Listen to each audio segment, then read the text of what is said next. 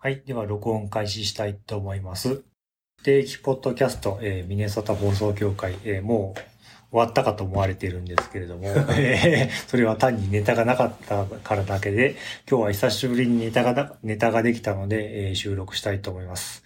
えー今は、えー2022年7月16日、えー我々はミネソタではなくコロラドに来ています。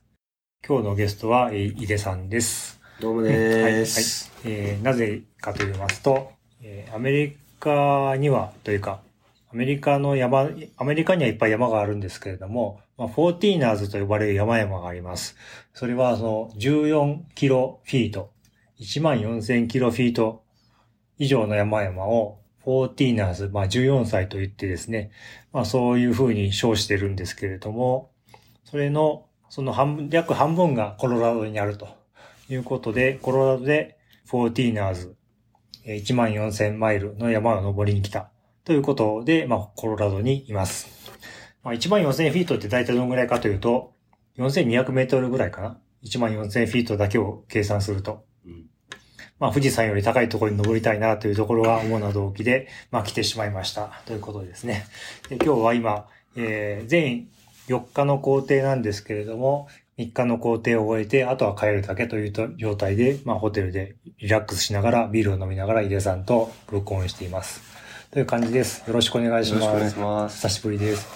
早速飲んでいいですか？はい、今ここにあるのは、えー、ビールの缶がいっぱいあるんですけれども、まあ、なんか近くのスーパーに行ったら、いろいろ、6本、6本箱に入れて10ドルみたいな感じのすごい安いパックがあったので、えー並んでいる中でコロラドっぽいやつを適当に並んでいます。はい。という感じです。では、いただきましょいただきましょう。う。ビシッと。アグリ IPA。うんす。お疲れでおす。疲れ様です。では、大雑把に工程を振り返りますと、えー1日目、えーミネソタから飛行機でコロラドにやってきました。で、一応高所、えーレンタカーを借りて、まあ昼ぐらいに着いたんだけど、高所順応ということで、えっ、とですね、一つ、マウントエバンスという山があって、そこはですね、車で行けるんですね。頂上、頂上付近まで車で行けるんですね。えー、1日目はそのマウントエバンスっていうところに行ってきました。で、で2日目はですね、まあ真面目にハイキングということで、えー頂上まで車で行くんではなく、下から、下っていうかトレイルヘッドから、えー車で上がりました。マウントデモクラットというところですね。多分、私が調べた中で、一番登りやすい、フォーティーナーズのマウントあれで？うん あれで？えーそこに行ってきました。で、3日目はですね、さらにチャレンジということで、もう少し本格的なところで、その2ついっぺんに行ってみようということで、3日目は、グレイズ、マウントグレイズっていうところと、マウントトレイズ、トレイリーズっていうところですね。ここに行ってきました。それは、コンボウといってですね、まあ、重曹ですね。日本でいう重曹ですね。というところで行ってきた。というところが今の時点です。では、まず1日目から振り返っていきましょうか。はい。はい。1日目、どうでした？井出さん。まずですね、ハーツのレンタカーに並んだのがダメでしたね。まず。ハーツは大変でしたね。ハーツは大変でしたね。うんちょっとやっぱエンタープライズとか、そういうところの方がいいですね。うん。ハーツと、アラ、アラモでしたっけ？うん。アラモはおすすめしないということで。うん。まあ、多分英英語で喋ってないので、多分聞く人いないから大丈夫だと思いますけど。結構これまでレンタカーいろいろ旅行で借りたけど、ハーツとアラモはとにかく並ばされるうん。という感じですね。そうですね。うん。多分あの、ゴールドメンバーになればいいんだと思うんだけど、そうじゃない人はもうとにかく並べという感じしかしなかったのが、まず一発目。でも、30分ぐらい、30分ぐらいですよね。30分ぐらい並んだよね。うん。30分ぐらい並んで、うん一応 SUV と呼ばれる。うんでもちょっと小型な感じでしたよね。昔のラブ4みたいな。ということで、レンタカーをピックアップして、2時間ぐらいかな。そうですね。うんうんえっと、空港はデンバーっていう、まあね、コロラドの capital city なんですけども、そこから2時間ぐらいドライブして、マウントエバンスっていう、その、ところに行ってきました。マウントエバンスっていうのは、まあ、 fourteeners の中で、まあ、唯一かな。えっと、車で上まで上がれるところなんですね。で、一応看板を見ると、なんだったっけ、 highest auto road そうですね。 in United States みたいなの書いてあって、うん。まあ、日本で言うと渋峠みたいな感じか。うん。渋まあ上、上まで、だから4000メーターぐらいまでこう、富士山だと5合目ぐらいまでしか上がれないんだけど、上マウントエバンスは上まで上がれるんですよね。そうですね。ということで、ドライブで上まで上がって、まあ、初日なので、一応高所順応ということも含めて、4000メートル級、皆さん初なので、えーまあ、行ってきました。ということですね。そうですね。うん。マウントエバンスね、うんフィートで14,260フィート、うん。メートルで4346.5メートル。そこまで4000、4300です、ね。そう、4346メートル。うん。まあ、そこまで車で上がったってことですね。うん。結構天気も良かったせいもあって、まあ初日から結構満足できるような、良いところでしたね。でも、さすがにこう、3800メートルぐらいを超えてくると、うん。高山病というか、ここ、クラクラする感じがうん。新鮮でしたね。うん。やべやべ、来てる来てる、みたいな感じでした。いきなりそこまで行ってしまうと、じっとしてればいいんだけど、ちょっと歩くとすぐに酸欠が頭に響くというか、そんな感じですね。頂上のちょっと下に池が、サミットレイクっていう池があって、そこでまず足慣らしということで散歩をしたんですけども、まずまあ、感じたことが酸欠で、歩くとクラクラするみたいなところですね。あそこでオキシジェンメーターで測ったらもうすでに70、70代でしたよね。うん。パルスオキシメーターを井出さんが持ってきてくれてですね、まあ、最初は嬉しがっていろいろ測っていたわけですが、そうですね。そこですでにこう、な70代 ?70 代はない ?80 代であそこで。80代か。でも、一回、その、マウントエバースのと山頂で測ったら、ああ60代まで行ってましたよね。は歩いた後だからね。そうそじっとしてれば多分80代なんですよ。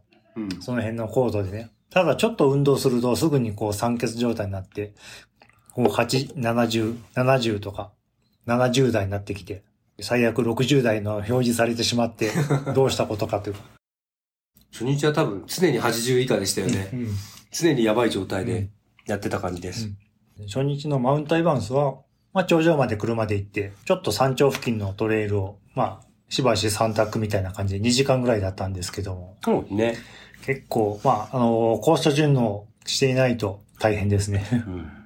ということで、まあ、初日はそんな感じでやってきました。はい。はい。で、二日目に突そうでね。入ですすね。2日目に突入突入なんですけれども、で、マウントデモクラットというですね、多分僕が調べた中で一番行きやすいところなんですね。あれで？あれで、あれで。で、ただ、やっぱりこう、夏のコロラドって日差しも強くって、午後が結構雷雨なんですよね。な午前中はいいんだけど、午後が雷雨みたいな感じなのと、まあやっぱり山の基本として、早出早た早立ち、早立ち早着。ということで、目標として日の出が5時半ぐらいなんですよね。5時半日の出には駐車場に着いてようというスケジュールで行動してました。まあ、それ正解といえまあまあ、ば正解でしたね。正解といえば正解ですね。まあ二、日目はちょっと遅かった、ん遅かったぐらいですけど。大体まあ、でも周りの人もそんな感じの、感じで行動していった感じかな。うん。で、さっきも言いましたけども、その、国道、コロラド旧道っていう国国道を南の方にずっと下がっていって、まあそこからトレイルのヘッ、トレイルヘッド、ハイキングの開始地点まで行くんだけど、いきなりこう砂利道ですね。これは普通のセダンでは無理だなっていう道を延々とガタガタガタガタガタガタと行きまして、ちょっと舐めてましたね、ああれね。ー最初はもうちょっといけるのかなと思ったらすごいかったですね。これはダメだとうん、途中で諦めましたもんね。まあ、そこから先行ってたのは、あの、ピックアップトラックの人たちでしたよね。路面が穴ぼこだらけで、まあここまでこう、まあこれ以上先行ったらスタックするしかないな。うん。結局、そのトレ駐車場まで行かずに、そうですね。うん止めれるところで止めてそこからスタートしたわけですね。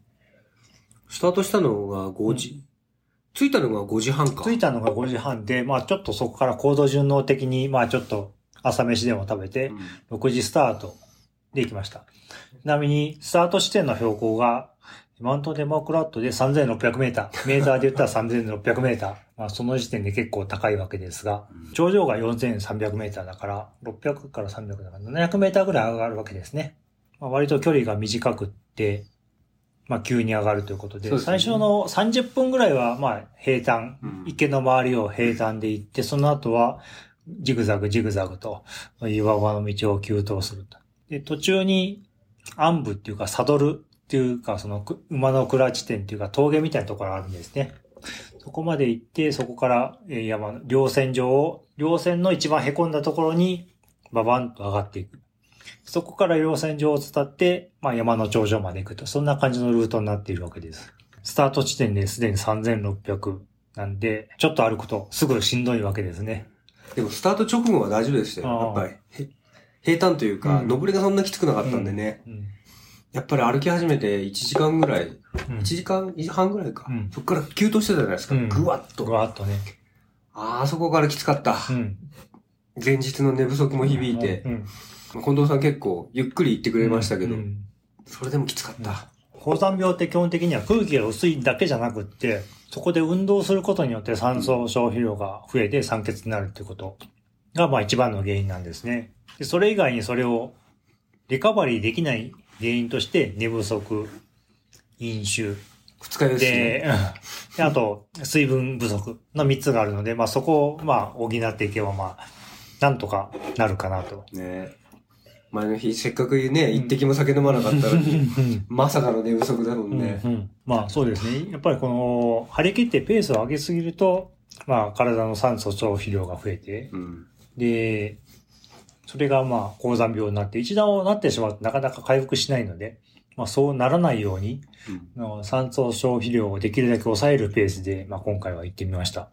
で、まあなんとかそんな感じで頂上まで実はですね、その山域、えー、3つ山があるんですね。マウントデモクラットっていうのと、マウントリンカーンっていうのと、マウントブロスっていうのがあって、その3つをコンボで回るっていうコースがまあ設定されてたんですけども、まあ今回は午後からまあ雷雨という方もあって、まあマウントデモクラットだけ行って帰ってきました。ね、電して帰ってきた感じです。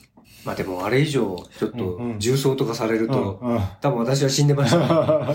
そうですね。うんじゃあちょっと井出さん酸素、酸素補給の話でもしてください。そうですね。山頂まで行ったはいいけど、もうクラクラクラクラしちゃってて、もう目の前をこう、チカチカチカチカこう、うん。虫が飛んでるような状況だったんで、うんで、前の日に、その、酸素ボンベ買っといたんですよね。うん。近くのアウトドアショップで。で、吸ってみたんです。うん。やっぱり、効きますね。うん。こう、深く息を吐いて、で、吸うときに、シューッとうん。酸素ボンベで酸素を吸うと、3秒ぐらい経つと、うん。こう目の前のチカチカがなくなるんですよ。頭がね、なんかね、クリアになってくるんです。うん。ぼーっとした感じがなくなって、それ2回ぐらいやったんですけど、あれはいい。うん。必須です。まあ、買っといてよかったです、やっといてよかったです。あんまりね、実を言うと、どんなガイドブック見ても、酸素ボンベ買ってけとあまり書いてないんですよね。うん。まあ、実は、ということはあまりエビデンス的には聞かないんだけど、まあ応応急療法と気がつめてるにはすごいね、効くかなと思って。ぶっちゃけ、うんあれ、シューってやるじゃないですか。うんそれの時はいいんですけど、うんまた立って歩き出すと、また変わんないんですよ。うん。なので本当に応急処置です。うん。もう、うんいざという時のためのお守りみたいなもんですね。うん。まあそうですね。でも、昨日も今日も使ってみたけど、うんまあそのお守り結構、うん私には効きまして、うん。あのクラクラーっていうのが一瞬なくなりますからね。初日は高山病に苦しめられた感じでございました。ございました初初日っていうか二日、実質二日目ね、ためはそんな感じで帰って。で、まあそういったね、高山病の反省を踏まえて、だからね、えっと、6時、5 6時スタートで行って帰ってきて、12時半ぐらいか、1時間ぐらいにはもう戻ってきたんですね、戻ってホテルねすぐにもう、睡眠は必要だということで、まあ、睡眠不足を補給して。そうですね。3時間爆睡しました。はい。シャワーも別にバタンと倒れて、うん3時間ガーッと寝ました。という感じのが、えー二日目の、えーまあ、初高所登山という感じですね。ただまあ、あの、井出さんはちょっと苦しくてあんまり覚えてないかもしれないけども、まあよ、さ高い山に行くとね、すごい空が近いなっていうのが感じることはあると思います。そうですね。うんすごい綺麗雲ですよね。雲が近かったりとか、うん空の青さがいつもより濃かったりとかね。うんあと、森林限界を突破しているので、うん周りが岩岩山ばばっかりだらけで、昨日よりやっぱ今日の方がね、んそのあたりは見れましたよね。うんうんうんあとちょっとルート上の特徴としてちょっとい言っておかなければいけない結構ね、ルートが岩々で大変でした。うん。感覚的には、この辺のフォーティーナーズの普通のルートっていうのが、まあ、ナショナルパークのルートの一番悪いところぐらいな感じですね。うん。ナショナルパークできついなっていうような感じのゴロゴロしたルートが、まあ、この辺では普通だという感じ。で、まあ、場合によってはそれより悪いところがあるという感じなので、まあ、足元はしっかりしていきましょうという感じでしたね。やっぱりナショナルパークはナショナルパークなだけに、ある程度歩きやすくなってるんですね。なってるなってる。うんうーん。やっぱりあそこの岩場をスニーカーではちょっと厳しいかなって感じでしたよね。やっぱねまあ、スニーカーの人は一人もいなかったから大丈夫だと。今日いたじゃないですか。今日いたっけ今日いたいた、あの、インドの人とあか、ースニーカーでしたよ、ちゃんと。やめといた方がいいと思います。うん、ちゃんとした靴じゃないとね、はい。危ないです。ということで、え2日目がそんな感じでした。で、3日目は、その反省を踏まえて、ぐっすりと寝て、そうです。え3日目の目標はですね、もともと、えー別のところにしてたんですね。えー、なんだったサワッチレンジサワッチレンジっていうところのところにしてたんですけども、獲得標高とか歩く距離とかが、まあ2日目の約倍だった、倍だったんですね。ちょっとこれは厳しいなというところをフィードバックしまして、近場に変更しまして、3日目は、えグレースピークっていうところと、トレリーズピークっていうところに行ってきました。ここはですね、まあ、2日目のだいたい1.5倍。歩く距離も獲獲得標高もだいたい1.5倍のところなんですね。というところに目標を急遽変更していってきました。ただ注意点としては結構こう、やっぱり手頃なんですよね。多分すごい人気のルートだと思うんですね。いろいろ調べてみたんだけど、やっぱりこう、ナンバーワン、ツーなんですよね。うん。ハイキング人数、2022年のハイキング人数予想。なん、なんだいたいデマウントデモクラテッドとかが2万5千人シーズンで。はいはい。で、今回、えー3日目にいたトレリーズも2万5千人とか3万5千人ぐらいっていうところで非常に人気のルートなんです。ただ問題が、えー駐車場が狭いと。そうだね。まあ、あとはアクセスが悪い、駐車場の道が悪路だということがあって、まあそこが問題だったんですね。まあそういうのも一応事前情報としてはゲットしてたので、えー4時20分スタート5時着駐車場の予定で行ったんだけど、5時の時点で駐車場は満杯でした。でしたで。えーまあ後からちょっといろいろ調べたんだけど、4時の時点でほとんど満杯だったっていうレポートが上がってたんです。マジっすか？うん今日？今日、今日、今日の日付、今日か今日の日付でね、なんかね、あの、ブログいろいろググってたらうん出てきたんだけど、4時の時点でほぼ満杯みたいな感じですね。ちなみに日の出は、だからえー5時半が日の出です。平地、この辺の、まあ、あの、DST なんで、あれなんですけど、5時半が、まあ大体平地の日の出。ただ山間部だと、そこから山の上まで上がってくるので、6時半が山間部の山間部で実際に日が差す時間ですね。えー5時は基本、まあ5時でだいたいヘッドライトがギリギリいるかいないかぐらいですね。うん。4時で駐車場満杯。そんな感じです。我々 U ターンしましたよね。ぎゅっと。で、駐車場いっぱいなんで、ちょっとも戻ってきて、うん。まあなん、なんとか止めれそうなところに止めたという感じです。実際ね、あの、行ってみたらすごい非常に良かったですね。そうですね。うんうん。道もでマウントデモクラテッド、デモクラティックよりは歩きやすい。道幅が広かったし、道幅広かったしねうんで、ちゃんと道っていう感じでありましたもんね。マウントデモクラットはなんか、こっちに行きゃ合ってんのかなみたいな感じでしたよね。そうそう特にあの岩場のあたりね。うんうんうんちょっと距離は、マウントデモクラテッド、距離と獲得標高、両方とも1.5倍ぐらいなんだけど、感覚的には非常に歩きやすい。と、3日目が土曜日だったんで、他に歩いてる人も非常に多い。っていう感じで、まあ、すごい分かりやすいというか歩きやすい感じでしたね。5時について5時半スタート、そうですね。最初は駐車場がちょうど森林限界の際ぐらいで、うんえ干木地帯をテテクテクテクテクテクテクと歩いていった。どんな感じでしたかね振り返ってみると。どのぐらいだろう ?1 時間半とか2時間ぐらいは干木のあたりでしたかね。うんそうですね。うん。でもあのくらい歩くと、うんやっぱ高度順応がちょっとしてくるような気がして、1日、2日目か、2日目よりは格段に楽でしたね。ちょっと補足しておくと、だから頂上がだいたい同じ1万4000フィート、まあ4300メーターなんですね。ただ、今回は獲得標高が高いっていうことは、スタート地点が低かったわけですね。うんスタート地点が3400メーターぐらいかな。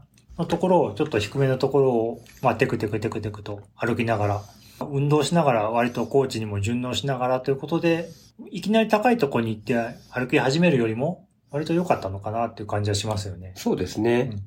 ある程度こう、うん。慣れる。慣れる感じがうんうん途中でご来光も見れましたしね。そうですね。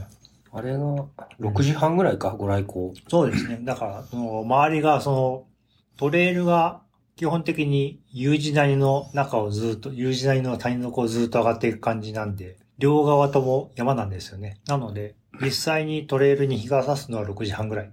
ですね。うん。結構最初の頃曇ってて、うん。今日やべえかなと思ったんですけど、うん。意外と途中からバーッと晴れてきましたよね。うん。うん。まあ、出てた雲が結構低かったので、そうね。低い雲って割と太陽が出てくるとパクッと晴れるんですよね。あったかくなるから？うん。地面が温まると差が、うん。すぐにその、その影響を受けて雲が蒸発しちゃうんですよね。なるほど。で、そんな感じでテクテクテクテクと上がっていこの山域には2つの山があって、1つがグレイズ、グレイズピークっていうのが1つあって、もう1つがトレリーズピークっていうのがあります。で、グレイズピークっていう方が実はちょっと高いんだけど、あの、ここは割と丸っこい感じの、穏やかな感じの山陽なんですよね。で、グレイズピークに向かう、えー、トレイルは、南向きの斜面をジグザグジグザグと、広い斜面をジグザグジグザグと上がっていく感じなんですね。もう一個あるトレリーズピークっていうのは割とこの急峻なうん。岩山って感じの男性的な岩山って感じで、そうですね。こう、かっこいい感じですよね。うんビャッとこう三角形で。というのが割と二つあって非常に対照的で興味深い山域です。今回はその最初に簡単、簡単そうに見えるグレイズピークの方を行って、で、その二つの山がですね、あの、尾根で繋がってるんですね。最初にグレイズピークの方に上がって、その尾根伝いにトレリーズピークの方に行って、で、その尾根の暗部、クラえっ、と、サドルっていうか、その一番尾根の低いところからトレイルに戻ってくるっていうようなプランで進みました。途中でちょっと凹みそうになってましたよね。やめとくか、みたいな。うん、そうですね。結構ね、まあ、京都、昨日よりも、その前の日よりも距離があったっていうこともあるし、なんか見た感じ、ルートにまだ雪が残ってたんですよね。そうですね。雪が残ってたのと、まあちょっと午後の雷雨が心配になったので、やめとこうか、みたいな気持ちになりつつも、まあまずは頑張って、最初のグレイズピークの頂上に行きました。そうですね。たんだけど結構曇ってて、なかなか厳しい状況でございましたが。風が強くて、こう、うん。霧が消えたり、うん。現れたりみたいな感じでしたよね。うん。まあ、あれはあれで山の景色かなっていう気がしましたね。グレーズピークまで登ったら、うん。もう、さっきのサドル部分のうん。雪がうん、実はあんまりないということが分かりましたよね。うん。グレイズピークに登ってから、下から見てるんじゃなくって、上からルートを見てみたら、あ、これはいけるかなという感じになって、行ってみようかっていうそうですね。感じになりましたね。まあ、結果的にはいい決断だったというか、うんうんうんいい判断でしたよね、あれはね。面白かった。うん。うん、登ってる途中はね、その風裏だったんで大したことなかったんですけど、頂上に着くと結構風が強くて、そうですね。ビュビュビュビュ吹いてましたね寒いで。すね。近藤さん、この時あの、あれですよね。カッパというか、ハートシェルを着てたじゃないですか。うんうん、ああそうですね。私の装備は、そのインナーの長袖と、フリースの長袖と、その、えー、雨具兼用の防風レイヤーの3層で行ってましたね。そうですね。うん。私はその時、アウターがうん。フリースだったんで、ちょっと寒かったんですけども、うんそれより一番きつかったのは、手、うん。もうきつくて、うんやっぱり、その時に手袋出してやっちゃいま、しちゃいましたね。うん。いや、別にそれはすごいいいことだと思いますね。うん多分普通の気温で10度下回ってたよね。うん、多分下回ってましたね。で、体風がビュービュー吹いてるから体感気温で、その、摂氏で一桁前半ぐらいな感じでした。寒かったです。うん、結構寒かったですね。周りには結構ニットキャップとかね、うん被ってる人いっぱいいましたもんね。うんヒットキャップもまあいいと思います。4000メートルを超えると、風が吹く、風が吹くとそんなもんですね。うんこんな感じで、えー、グレイズピークを終えました。はい。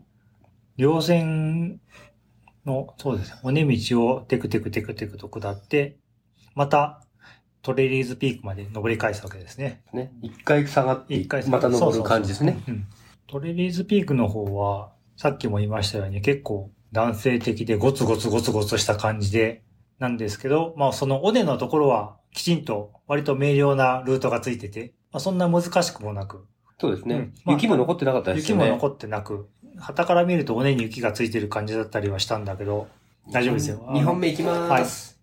ここのポッドキャストは音質よりも臨場感にこだわるポッドキャストなんですが、プシュって音は全然 OK なので。うん。まあ、そんな感じで日本、えー登り返していってきました。雪が残ってて面白かったですうね。ん。登り口の方から見ると結構ね、斜面に雪がバシバシバシバシ、まだ残、この、この時期でも残ってて、これやばいかなと思ったんだけど、尾根の、ルートは尾根の反対側だったんで、そちら側は雪は全然なくって、普通に登れる感じでよかったですね。そうですね。うん実際に雪がついてたのって、もう本当にあのトラバースのうん。10メートルぐらいのところぐらいだけでしたもんね。うんあとは雪が全然なくて。うんまあでも斜面の南西、うん南東側か。うん。うん。南東側の斜面には結構残ってて、やっぱり、れは地形がそうしてるんでしょうね、多分ね。そうですね。くぼ地。うん。今回行ったのは当然一般ルートなので、あトレリーズピークの、これはまあ、普通の人がいっぱい上がってたんですけども、それ以外のところはもう本当に絶壁、絶壁だらけなんですね。で、頂上行くとその絶壁が登ってきたような、まあ大体そういう人はヘルメット持ってるからわかるんだけど、そういう人がいっぱいいて、あ、すげえなって感じでしたね。ヘルメット持ってる人ってのはなんかう、ん。バランス感覚に優れてる感じですよね。まあそうですね。一般人よりはその辺のところが全然違う感じで。下っていくときにも、ポンポンポンポンとうん、普通に、すごい速さで下ってきますもんね。あとはね、今日は土曜日だったからかもしれないけど、トレランの人もめっちゃ多かったですよね。多かったね。この、この4000メートルを超えたところを、こう、ランニングで走ってるという、なんかよくそういう人たちも非常に多くて、どうしたらこういう人になるんだろうみたいな。やってみたらどうですか？もう無理ですね。弱い50にしてチャレンジ。うん。まあ結構そんな感じで人手が、すごい人がいっぱい多くて、まあなんか人気のところだなというところが実感できましたね。人口密度は高かったですね。うん。人口密度は高かったですね。つってもまあ、こう、キューイングができるような感じではなかったですけどね。まあまあ、富士山みたいうんにね。そうですね。富士山の明け方とかもあんな感じではなかったけれども、普通の北アルプスの人気ルートぐらいの人がいたかなという感じですね。今日は結構、さっきも言ったように雲が出てて、あんまり遠くまでは見えなかったりしたんだけど、でまあ、日が差した、日が差したところどころでは特にそのマウントトレリーズのね、すごい綺麗な、うん。うん、ゴツゴツした岩肌が見えてよかったかなと思いますね。振り返って井出さんどうですか？感想的に。いや、やっぱり、前日の睡眠不足が解消されて、すごく楽でした。すごくじゃないけど、動いてる時やっぱね、あの、死ぬんじゃねえかぐらいなうん辛さでしたけど、ちょっと立ち止まるともうすぐに復活するんで、うん体調的にはもう、すごく良かったです。睡眠不足もあるし、今泊まってるこの、えーシルバーソーンっていうこの街自体が、えーうん2100メーターぐらい？そうですね。ここで、ホテルが2100メーターぐらいなんですよね。まあ、そういうのでも結構順応されるんかなっていう気がします。あとはやっぱり、私はあの、尾根を歩くっていうの初めてだったんで、あれ楽しかったですね。の結構どういうところが？えなんか、右も左も切り立ってるというか、ああ、なるほど、うんなるほど。右を見ても崖、左を見ても崖みたいな感じだったじゃないですか。うんまあ、崖っつったらちょっと大げさかもしれないですけど、うんあれがなかなか新鮮な感じで、うんまあ、展望がめちゃくちゃ開けてるのそうですね。良いですね。うん。うんしかも、まあ、労せず次の山に行けない あんまりあんまり下がらずにね、次に行ける。あとはあの、雪が残ってるのがうん。面白かった。うん。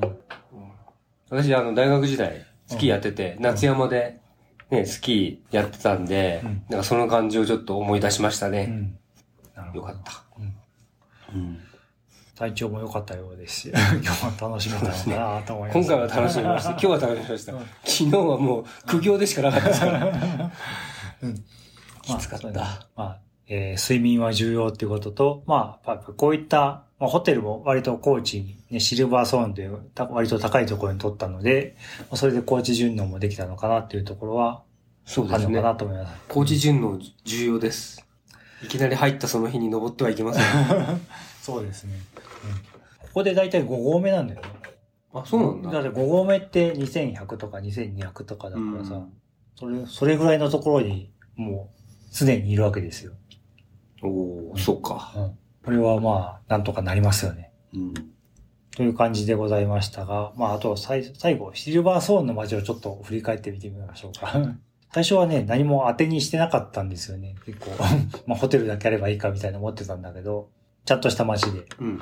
不自由なく過ごせております。コンパクトにまとまってる感じですよね。土地柄か、スーパーの数より、アウトドアショップの数の方がめちゃめちゃ多いっていう感じでね。そうですね、うんアウトドア用品店もめっちゃいっぱいあります。食べるのにも苦労しないし、うんうんいい街です、まあまあまあ良い街ですね。高所順応、高所順応もできるし、うん良いとこ今日は一杯ビ部屋でビールを飲んでるんですけども、ということはまあ明日の予定はなないので、まあえーメインの予定は今回で終、まあ3日目で終了で、4日目は帰るだけという感じです。あんまり日本語での、日本語で 14ers の情報はあんまりなくって、事前の調査とか苦労したんだけど、まあこの情報がもし興味がある方の参考になれば幸いかなと思います。思います。思います。寝不足厳禁です。それが重要かな。重要ですね。はい。寝不足二日酔い厳禁。ということで、まあ、今回も、えー、まあ、収録時間が38分。まあ、編集すれば30分ぐらいになるかな。まあ、短めですが、はい。久しぶりということで、えー、頑張って編集してお届ける、お届けできるようにしたいと思います。頑張ってはい。終わります。はい、お疲れ様でした。